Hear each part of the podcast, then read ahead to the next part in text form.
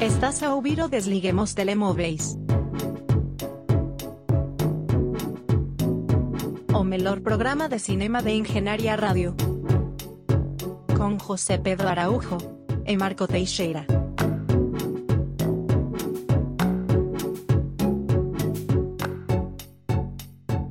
Olá, caros ouvintes, sejam bem-vindos ao Desliguem os Telemóveis na Engenharia Rádio. Eu sou Marco Teixeira, tenho ao meu lado José Pedro Araújo e nesta semana vamos falar de quê? Vamos falar de filmes, não é Zé? Apanhaste-me de, de surpresa, não estava à espera. De falar de filmes ou de eu te passar a palavra? Ah, não de me falar de filmes, de pa- passar palavras é uma coisa constante que faço todos os programas. Llega fama sem estar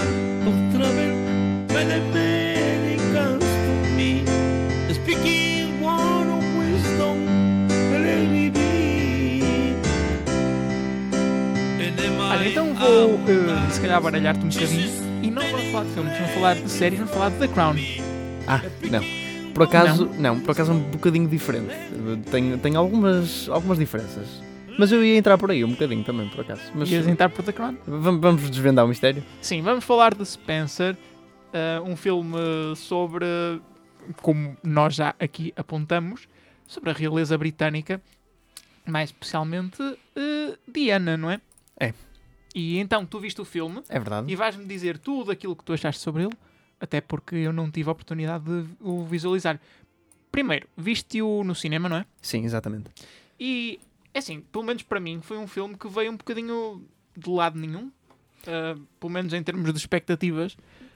Sim, não teve propriamente grande publicidade, eu acho. Ah, acho que as pessoas estavam ligeiramente cientes do filme, porque é um filme sobre a Princesa Diana e pronto, isso é um fenómeno. Ah, mas acho que o facto, tipo, eu não sabia que ia estrear esta semana sequer. Tive que estar atento, por acaso tinha tempo para ir ao cinema na quinta-feira e disse: Ah, vamos ver o que é que estreia esta semana. E vi: Ah, ok, pode ser este. Ahm, mas acho que até bene- iria beneficiar de mais publicidade, até porque ahm, acho que é um filme que pode. O tipo de filme em si, não. Mas o assunto do filme, a Princesa Diana, acho Sim. que traz muita gente ao cinema porque foi uma coisa que marcou uma geração, a morte dela e a maneira dela ser. Pronto. Ahm, entrando pelo lado que eu acho que não traz muitas pessoas ao cinema e que eu sinceramente já estava bastante à espera, sendo este um filme de Pablo Larraín e sendo o outro filme que eu vi de Pablo Larraín, Jackie, que é um filme extremamente semelhante a.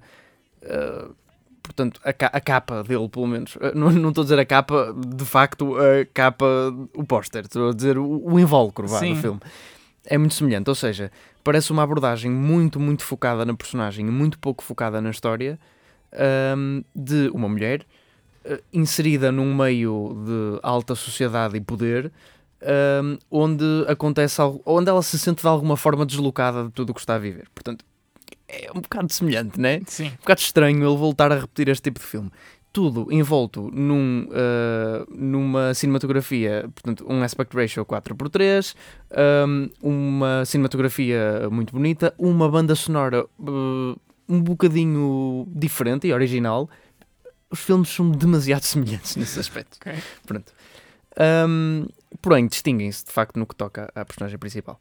Uh, quando tocaste em The Crown, achei interessante, porque de facto The Crown é um fenómeno. Uh, e vende, entre aspas, muito, e há muita gente a ver The Crown, e The Crown ganha imensos prémios. Só que The Crown, além de chamar pela, pela, pelo conceito, que é sobre a família real e toda a gente quer ver os podres da família real, uh, acho que também é uma série, portanto tem que prender, não é como um filme. Uh, prende pela maneira como conta a história, apesar de ser de não ser uma série propriamente afetiva, porque não é, uh, é, é muito focada na história. Uh, ao contrário de Spencer, que é completamente diferente. E além, além disso, só se foca de facto numa personagem. Exemplo, neste filme, a rainha tem uma fala. Ou seja, não é de facto uma personagem minimamente essencial. O que é essencial é tu perceberes a influência que a rainha tem sobre a personagem principal, não propriamente a personagem da rainha. Ninguém quer saber dela. Ao contrário da Crown, tens um. um Uma parece- dinâmica familiar. Sim, exato. E é tipo, passa um tabuleiro de xadrez, tens um monte de personagens e power dynamics. Aqui não. Aqui, pronto, é muito diferente. E pronto, eu já estava à espera disso no filme, não é uma crítica, nenhuma, nenhum elogio, é uma, um facto. Ah, e de facto faz isso como Jackie. Porém, houve algumas coisas que eu apreciei, apreciei mais em Jackie, ah, mesmo por causa da personagem e também performance principal. Ah, e pronto, eu vou inevitavelmente comparar muito esse filme porque eles são tão parecidos e do mesmo realizador, ainda por cima. Ah, porque em Jackie tínhamos uma personagem principal que, ok, sofreu uma grande perda, mas estava a tentar manter o poder e perseverança e, e- manter-se rija num ambiente cheio de homens e num ambiente cheio de, de poder que- ela nunca se inseriu verdadeiramente lá. Estava a tentar assumir uma posição ao mesmo tempo que lidava com o luto do marido, que ela realmente amava. Aqui é um bocado diferente porque tu não tens nenhum evento traumático a ocorrer. O filme passa-se durante um fim de semana ah, de Natal. Ah, lá numa casa qualquer e onde todas as pessoas da realeza que eu não conheço, conheço o Príncipe Carlos, a Rainha e a Diana e os filhos dela e mais ninguém. Ahm, também, também o filme não te exige que conheças mais ninguém, mas pronto.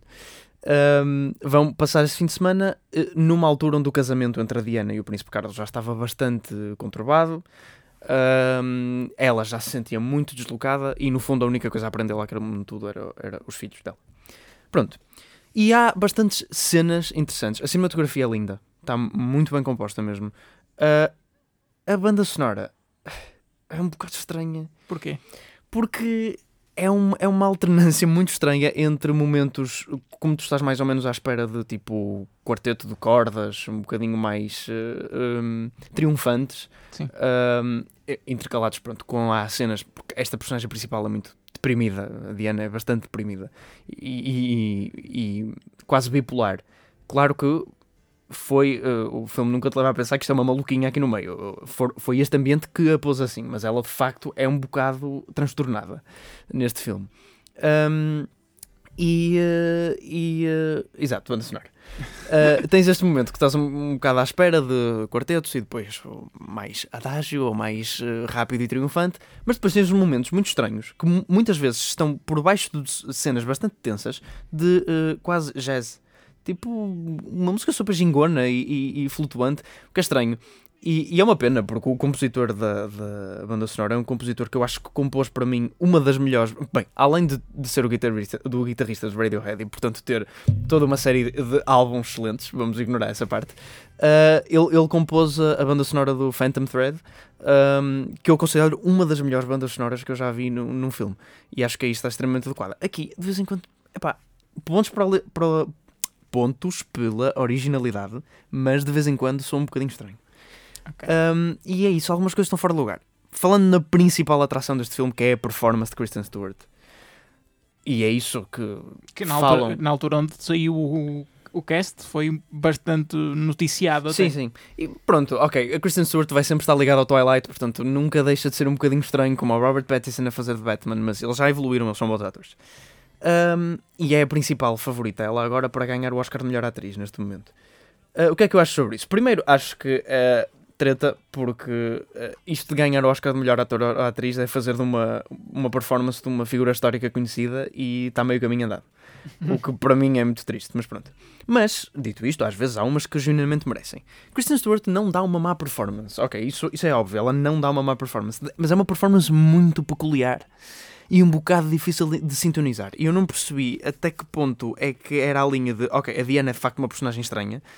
E uh, isto são os maneirismos da Kristen Stewart, porque há muitos maneirismos da Kristen Stewart, tipo aquele um, estar sempre um bocado a contorcer-se e olhar para baixo e aquele sorriso meio. Estás a ver? Pronto, Sim. como ela é nas entrevistas, como ela é em todos os outros papéis, ou em quase todos os outros papéis, um, eu senti um bocadinho isso transposto para a personagem da Diana, então eu não estava a ver a Diana, estava a ver um bocado a Kristen Stewart. Não é uma má performance, porque se adequa de facto ao tipo de personagem que é. Ah, mas é um bocado monótona e não sei. É, é umas, tu entras numa espécie de, de hipnose trans a olhar para esta personagem porque faz sentido, mas é um bocado ridícula às vezes. Pronto, eu gostei de Spencer, mas ah, é Tem um- certamente muito a dizer. tem muito a dizer. É um filme muito atmosférico e que tá- está a atingir um vibe muito específico. Mas, mas por exemplo, acho que o filme está bem escrito e há, há cenas que funcionam um bocado isoladamente, né? Mas, mas há cenas muito boas. Há até uma componente deste filme um bocado imaginária, porque ela anda a ler um livro sobre a Ana Bolena eh, e de vez em quando vê aparições dela e eles jogam bem com isso. E há algumas cenas imaginadas que também estão muito interessantes. Também gostei muito do fim, acho que é eh, pronto, eh, poético de uma maneira muito estranha, mas engraçada. Mas acho que, como aconteceu com Jack, este não é um filme bem para o público geral, porque pá, é um bocadinho. tu sentes mesmo que estás a ver um. E isso o filme faz muito bem. Tu sentes mesmo que estás a ver um retrato daquele pedaço. Inconsequente, não é inconsequente porque tu sabes o que aconteceu na história Sim. real e tu sabes o que veio antes, mas é, é, é engraçado como ele também joga muito com o, o teu conhecimento da história. Que, pronto, isto- é mais conhecido que o Tramoço, né? porque se não fosse, este filme não fazia sentido nenhum, que é uma coisa engraçada. Tu precisas de ter contexto histórico, mínimo, só precisas de saber que a Diana se sentia fora, que a Diana andava a trair o marido e o marido andava a trair ela e que a Diana morreu, pronto. E isto tudo enquadra-te o filme. Mas se tu não soubesse nada disto, este filme não tinha quase valor nenhum, porque é um fim de semana, pronto. Quer dizer, não é como se não tivesse valor nenhum, mas ganha muito peso assim, o que é uma coisa interessante também jogar com contexto histórico. Giro ver se este filme for visto daqui a 200 anos, onde ninguém se lembra quem é a Diana, como é que se vai correr. Mas, mas pronto, mas ah, ah, recomendo, é uma experiência interessante.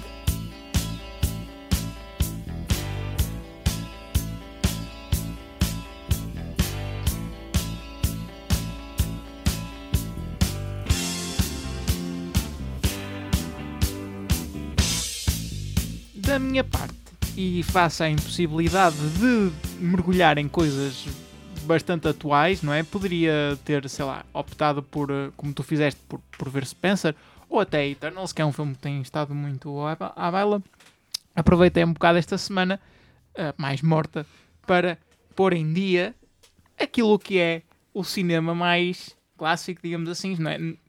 Clássico não é no sentido antigo, mas aqueles filmes que são mais reconhecidos e portanto decidi ver American Psycho já um bocadinho. Psycho, desculpa, não se pode dizer o P. Estás perdoado. Já um bocadinho atrasado para o Halloween. Não que isso seja um filme de Halloween, mas. Mas. eh, É. é não sei, mas podemos até discutir isto. Será isto um filme de Halloween? Com o filme de Halloween queres dizer filme de terror?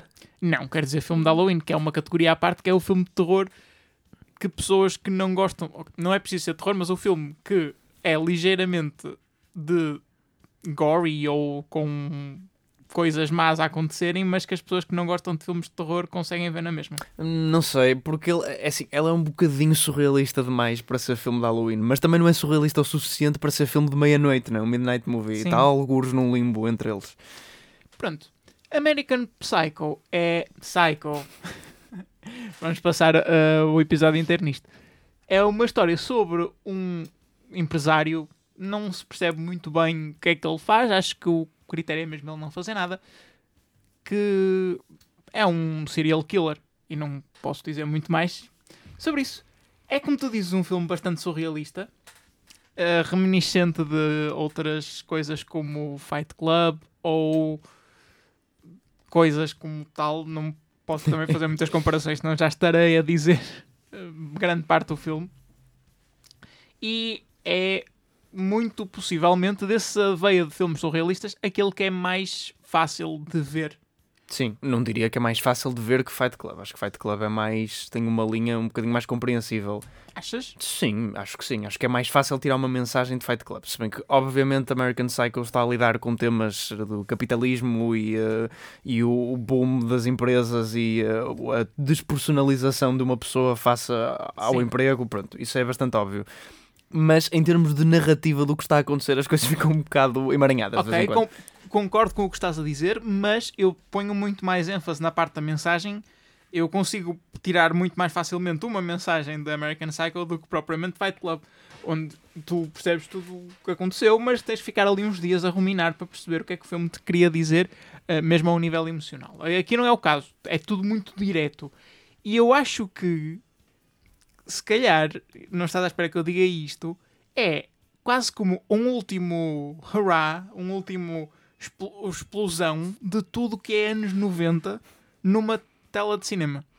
Uh, sim, sim, tem, tem definitivamente muito. É, apesar de ser um filme de 2000, mas lá está, é- se, é, se é a Sim. conclusão, é, é o fecho da década, ah, tem muitos elementos dos anos 90, isso concordo.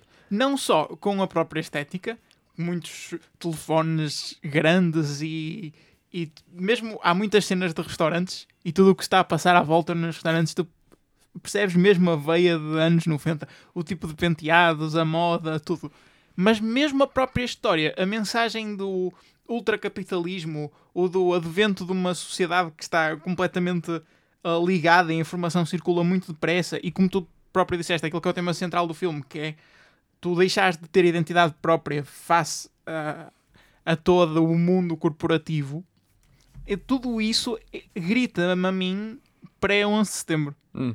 O que ainda choca mais quando há várias cenas com, com as duas torres atrás, mas é muito esse mundo dos anos 90, onde é tudo extremamente positivo e as coisas macabras acabam por acontecer e, e nada destrói essa onda de positividade e está tudo bem Sim, sim. e o mundo segue para a frente e se estás com uma tragédia pessoal, não interessa, vamos é continuar a andar para a frente.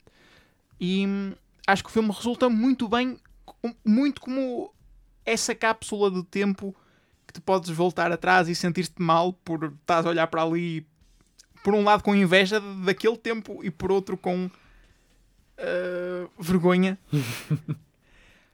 e mesmo enquanto, enquanto filme, enquanto produto da indústria cinematográfica, acho que é indiscutivelmente de, de- do topo. De... É uma história muito contida, não tenta sair dos próprios limites daquilo que. da própria mensagem que nós tivemos aqui a, a mencionar. E, e como se mantém muito certo e com essa onda surrealista, como, eu- como nós falamos aqui, é muito fácil entender a mensagem e, e funciona muito, muito bem. É tudo muito harmonioso.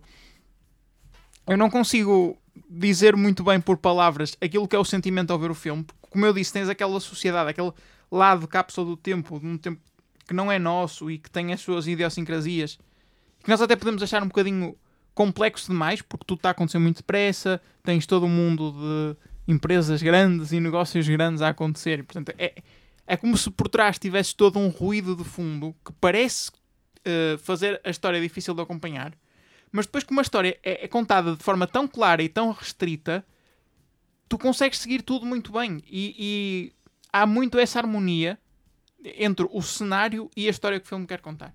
Para além disso, não sei se há muito mais a dizer, para além daquilo que as pessoas que já viram o filme e que, e que o conhecem sabem muito bem. É uma excelente performance de Christian Bale. É tudo. Acho que tudo. Coisas estranhas a acontecerem e. Acho que está recheado de cenas icónicas, que, que é uma coisa que, que me faz estar. Por exemplo, eu vi este filme pai, há 5 anos e, e há filmes que tu trazes que eu já vi, que vi para aí há 2 ou 3 e não consigo discutir discuti-los contigo porque eu não me lembro de absolutamente nada. E este filme eu só o vi uma vez e, e, eh, pronto, também ajuda um bocadinho a ainda latente presença dele, ainda se falar dele hoje em dia e ver imagens dele hoje em dia. Inclusive memes até. Mas, eh, mas eh, isso ajuda um bocadinho, mas de facto eu lembro-me bem de cenas do filme e lembro-me bem sobre o que é que o filme é, lembro-me bem da narrativa do filme, porque ele é icónico. E acho que é, é uma coisa que é, é o fator que quando venho para aqui falar e tu, de, de filmes no programa, nunca deixamos assentar, porque é impossível, né? Sim. É o quanto eles nos ficam na, na memória. Isso não quer dizer propriamente que sejam bons, sempre. Normalmente quer, mas nem sempre. Há filmes que eu não gostei, que me lembro deles e lembro-me deles quase todos os dias. Mas Ah, ao menos marcaram-nos. uma- O problema é quando os filmes não nos marcam e chegamos aqui Sim. e dizemos ok, o filme era mais ou menos. e- Pois, eu acho que isso é importante. E eu, como, como melhor exemplo disso, digo um filme que eu, eu tenho que o rever e trazê-lo ao programa que um dia destes, quando tiver a paciência e o tempo, que é, que é um, Southland Tales, um filme de, de Richard Kelly, acho que é o nome dele, o realizador de Donnie Darko.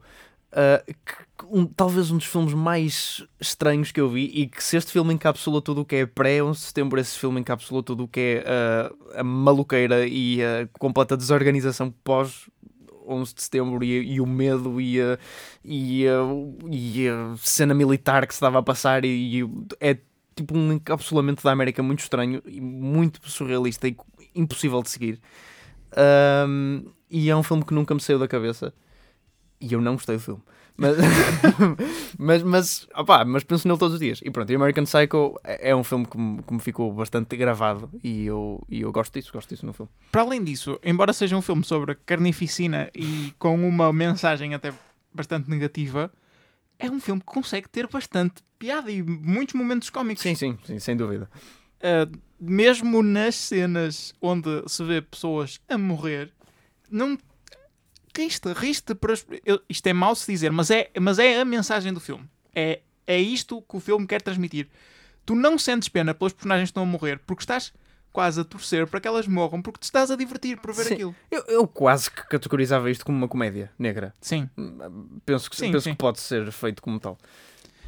E ficou aqui o meu comentário. Uh, isto, American Psycho. Não disse o pé desta vez.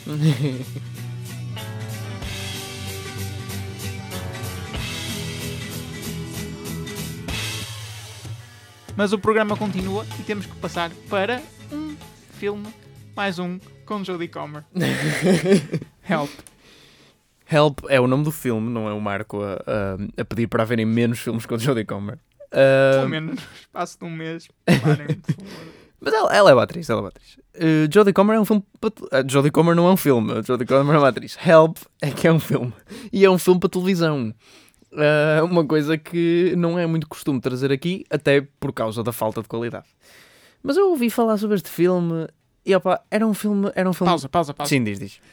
Filmes da Netflix não deveriam ser considerados filmes para televisão. Isso é um debate bastante aceso, não é? Uh, Não a nível de categorias de prémios, mas não são. categoria em geral. Não são, não é? De facto. Um, e, uh, e é estranho porque, por exemplo, um, Bandersnatch do Black Mirror, Sim. aquele episódio onde tu podes escolher o que fazes, foi considerado um filme de televisão, mas único Mas- e simplesmente porque está associado Ou uma série. à série, não é? Mas é, é isso, no, no fundo é isso o critério para serviços de streaming. Pronto, isto é um filme de televisão, presumo eu, porque é de um canal. Um canal, assim, uma coisa que tem uma emissão 24 horas. Acho que é a única coisa que o diferencia da Netflix. De facto, é uma categorização estranha, mas ainda bem que os filmes da Netflix não são considerados filmes de televisão, senão não seriam elegíveis para a maioria dos prémios. E há filmes da Netflix que de facto merecem prémios. E Sim. muitos. Agora, eu acho que os filmes de televisão também deveriam ter. eh, Também deveriam. São filmes. Também deveriam ser elegíveis. Opá, não tem distribuição nos cinemas. Ok, mas. Mas eh, ah, não sei, Repara, isso não poderá o facto de tu estás a fazer um filme de televisão que tu sabes que vai ser transmitido na televisão não influencia também o teu modo, o modo de realização e a tua edição Influencia. e tudo, o que é a criação do filme. Concordo, 100%. Influencia. Agora, isso normalmente quer dizer que a realização, etc, etc, é pior. Pronto, mas se de facto for melhor ao ponto de merecer nomeações. Opa, mas eu, eu também acho que eu normalmente é sempre inferior.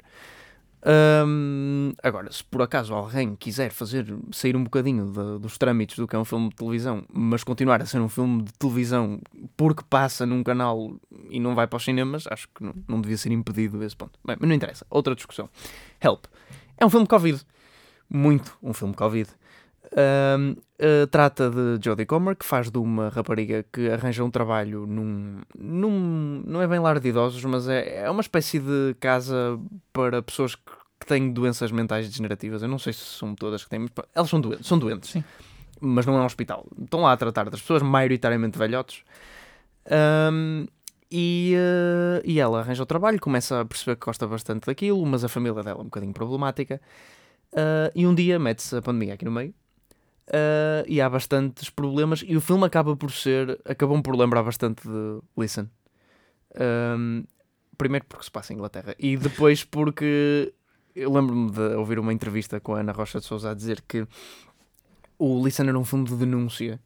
E o Help também cheira bastante a filme de denúncia, porque, primeiro, porque acaba mesmo com os title cards a falar sobre a situação atual, e depois porque é muito sobre a falta de apoio que houve a estes lares, estas casas, estas instituições durante o Covid, em termos monetários em termos de equipamento de proteção, uh, face aos hospitais e face, a, sei lá, qualquer outra coisa. No fundo, aquela cena de deixar os velhinhos para morrer nos Sim. lares, porque são os que têm última prioridade. Uh, e o filme retrata bem esse pânico. Uh, especialmente, acho que a parte onde o filme brilha mais é, é, se quisermos, o segundo ato ou o meio do filme. Em particular, uma cena que dura para aí meia hora, onde Jodie Comer dá uma performance muito boa. Sei que já estás farto dela das duas vezes que as viste, mas ela é de facto uma boa atriz. Onde é uma cena onde ela está sozinha neste lar, nesta casa, uh, com os velhotes, uh, e um deles está com Covid e está a morrer, está farto de tossir, o homem é gigante e ela não o consegue virar ao contrário, e ela está lá sozinha porque o dono e as outras empregadas estão também com Covid, uma não está, mas não atende porque não é o turno dela, então ela está completamente estressada e não sabe o que fazer, a ligar à ambulância. A ambulância não vem porque eles não têm prioridade e estão todas cheias. Está const- tens constantemente durante esta cena enorme, que, é- que é, não é um shot contínuo, mas é filmado mais ou menos como se fosse, e é quase filmado como se fosse um filme de terror, pouca luz, tu andas sempre atrás da personagem principal, é muito tensa, muito estressante, sempre com o barulho do, do, do 911 em, hum, a- portanto, a não atender, Sim. a dizer, ah, não sei o que, faça isto, faça aquilo, a voz metálica sempre a dar isto e ela com pânico a chorar, a tentar virar o homem, pôr a máscara, tirar a máscara, mete equipamento de proteção, pronto. E acho que foi a melhor- o melhor retrato que eu vi até agora de, de lidar com esse pânico e fez-me de facto sentir alguma coisa por uma doença que, desculpem dizer isto, eh, nunca me trouxe real pânico para mim, não é? Porque nunca Sim. me pensei como um dos principais dos afetados e nunca afetou, pelo menos mortalmente, ninguém que eu eh, tivesse relações próximas. Ahm, e de facto, pronto, é engraçado. O filme fez-me fez sentir isso a algum nível. Ahm, não é um filme sobre pânico geral na sociedade, mas sobre uma situação em particular. Depois acho que o filme se perde no terceiro ato, porque pronto, o primeiro é normal e tens a introdução mais ou menos normal. O segundo, acho que tem, e, e- e de facto são cap- capacidade de realização e de filmmaking que, eleva o filme para lá de um filme de televisão, se quisermos. Porque não estava à espera de ver esse tipo. Mas depois no terceiro, no- na terceira parte, o argumento tipo, fica um bocado lamechas. E acontecem coisas que são um bocadinho. ah, como é que eu ia dizer? Incrédulas, um, pouco- um bocadinho naive. ah, Inverosímeis. inverosímeis, sim, um bocado estúpidas, ah, para, para chegares a algum tipo de conclusão e para criar uma relação mais forte entre duas das personagens principais. Ah, pronto, é fofo, mas não, não é nada mais e achei que o filme ficou bastante mais eh, desnecessariamente ah, docinho. É isso. E não, pronto. Gostava, gostei bem mais do, do espírito de pânico e tensão que empregou no meio, que era quase um filme de terror. Mas eh, há, há definitivamente valor a ser encontrado em, em Help e é, e é um muito melhor retrato destes pânicos de pandemia do que tu me disseste e eu entretanto já vi num sítio ou outro que aquelas séries todas tipo, tipo Anatomia de Grey, tipo Sim, Chicago sim. Fire, tipo, in- incorporaram no seu incorporaram Na sua história. na sua história o Covid e da forma mais foleira e estúpida possível. E pronto, isto, isto falo de uma maneira bem mais ahm, respeitosa. If you've been in your garden, you know that you can. Call me when you want, call me when you need. Call me in the morning, I'll be on the way. Call me when you want, call me when you need. Call me out by your name, I'll be on the way. E por fim, temos que falar de Luca, um filme da Pixar que já estreou há bastante tempo, mas nunca tivemos a oportunidade de o trazer aqui. Tu viste-o e, como não poderia deixar de ser, tens algumas opiniões moderadas. Tenho algumas, não tenho muitas. Queres que diga? Não tenho muita opinião sobre este filme. Luca é um filme da Pixar, é um filme menor da Pixar e isso é tipo gritante desde menor o início. porque tem menores ou menor Não, menor porque é uma menor produção. Quer dizer, desde, desde a menor publicidade ao próprio do filme, assim, é, é menos ambicioso que filmes como Soul, como Coco, como Inside Out. E é pior.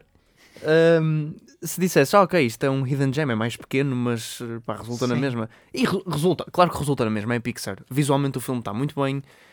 A história é que é um bocadinho, pá, eu já estou à espera de um bocadinho mais do que o filme de animação normal em termos de história da Pixar. Ah, e, eh, e pronto, o, o- Inside Out ah, e o Coco não me dão propriamente mais em termos de história, mas dão pelo menos em termos de conceito. Ah, o Soul, acho que até em termos de estrutura narrativa me deu mais do que eu estava à espera, porque, porque me, me surpreendeu. Luca, não, e em conceito também pró- pró- não muito. Ah, o filme é sobre ah, dois rapazes ah, que vivem debaixo do mar e são uma espécie de monstros marinhos. Estão proibidos de ir à superfície. Um deles está proibido de ir à superfície pelos pais, o outro, o pai não quer muito saber dele e uh, kind of abandonou, então ele vem para a superfície. É má influência. E traz o outro para a superfície e eles começam a descobrir, só que as pessoas do fundo do mar têm muito medo da superfície. Mas eles infiltram-se no meio dos humanos, porque, ah, side note, eles quando saem para o exterior transformam-se em humanos. Ok. Portanto, né? Mas têm que ter muito cuidado sempre que estão à beira de humanos, porque sempre que lhe cai uma gota de água ou que estão em contacto com água, voltam-se a transformar nestas criaturas marinhas. E isto é uma aldeiazinha em Itália que é tipo fanática por caçar estas criaturas marinhas. Eh, e eles têm os avistamentos e estão sempre a pôr recompensas para caçar. E. E no meio disto tudo há uma rapariga que os conhece e há uma corrida. E eles têm que ganhar uma corrida.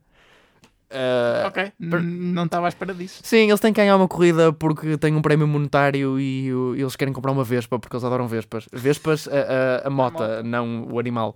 Ahm, e pronto. Ah, e é isto. Tem muitos elementos tipo, olhem, isto é italiano. Ah, houve, muitas, houve muitas comparações quando saiu o trailer disto. A Call Me By Your Name era sobre dois rapazes, era no sul de Itália, era durante o verão. Não havia pêssegos. Não, não vi Pêssegos. Sim, e vi muitas reviews a afirmarem veementemente que havia tons homoeróticos neste filme. Opa, eu lamento desapontar, eu não consegui pescar. Isso até porque há algum tipo de interesse amoroso com um dos rapazes e uma rapariga. Portanto, desculpem, eu sei que a, a Sim, Pixar e, e há- continua e há a sempre a possibilidade de as personagens serem apenas italianas. Sim, ex- exatamente. que é tipo mais sexuais em geral, né? Exato. Ahm, mas eu o lamento, mas acho que a Pixar continua a reger-se por uh, heteronormatividade. Mas, ou pelo menos a sexualidade, é mais agradável pensar nisso na Pixar. Ahm, assim, pronto, eu não tenho muito a dizer. O filme é fofo, é engraçado, o voice acting é bom, é, é tudo bom, mas não é nada espetacular. Ah, e é um filme que se vê e é agradável, passa bem o tempo. Ah, não estou a dizer que é tipo. É, é para miúdos, portanto, ok. Não, o filme é, é um bom filme, mas eu não tenho muito a dizer. É, a estrutura narrativa é o que eu estava à espera, é exatamente o que eu estava à espera quando eu vi o conceito do filme. Não tem muitas cenas memoráveis, estamos a falar de memorabilidade outra vez neste programa. Não tem, acho que não tem isso. Mas tem cenas agradáveis e o filme é bonito de se ver ah, e está bem construído. Lá está, é- é uma coisa ahm, feita com competência. Sim. E com paixão também, mas que não transborda o suficiente até chegar a mim. Até ou até chegar ao, ao espectador, se quiseres, pelo menos o espectador sendo eu neste caso. Ah, e foi uma, uma experiência de visualização agradável. Acho que é agradável a melhor palavra para este filme. E agradável foi também este episódio dos Desliguem os Telemóveis, ou pelo menos assim o esperamos. Na nossa parte, acho que está tudo dito. Não sei se queres acrescentar mais alguma coisa. Não, penso que está tudo. ah, não temos notícias para falar, a não ser. Consideramos falar da Cristina Ferreira e da sua intervenção com bifanas na- no Web Summit, mas não havia muito a dizer, mais vale ir e ouvir mesmo Sim, o que ela sim, teve para sim. dizer. Ou pelo menos ouvir os highlights, não é? Exato. Não recomendo a ninguém ouvir toda uma palestra da Cristina Ferreira em inglês, sim. Isto foi dado em inglês, num inglês eh, peculiar. Sim, sim. Portanto, despedimos-nos até à próxima semana, na qual traremos mais filmes, uns bons, outros nem tanto. E já sabem, podem voltar a ligar os vossos telemóveis.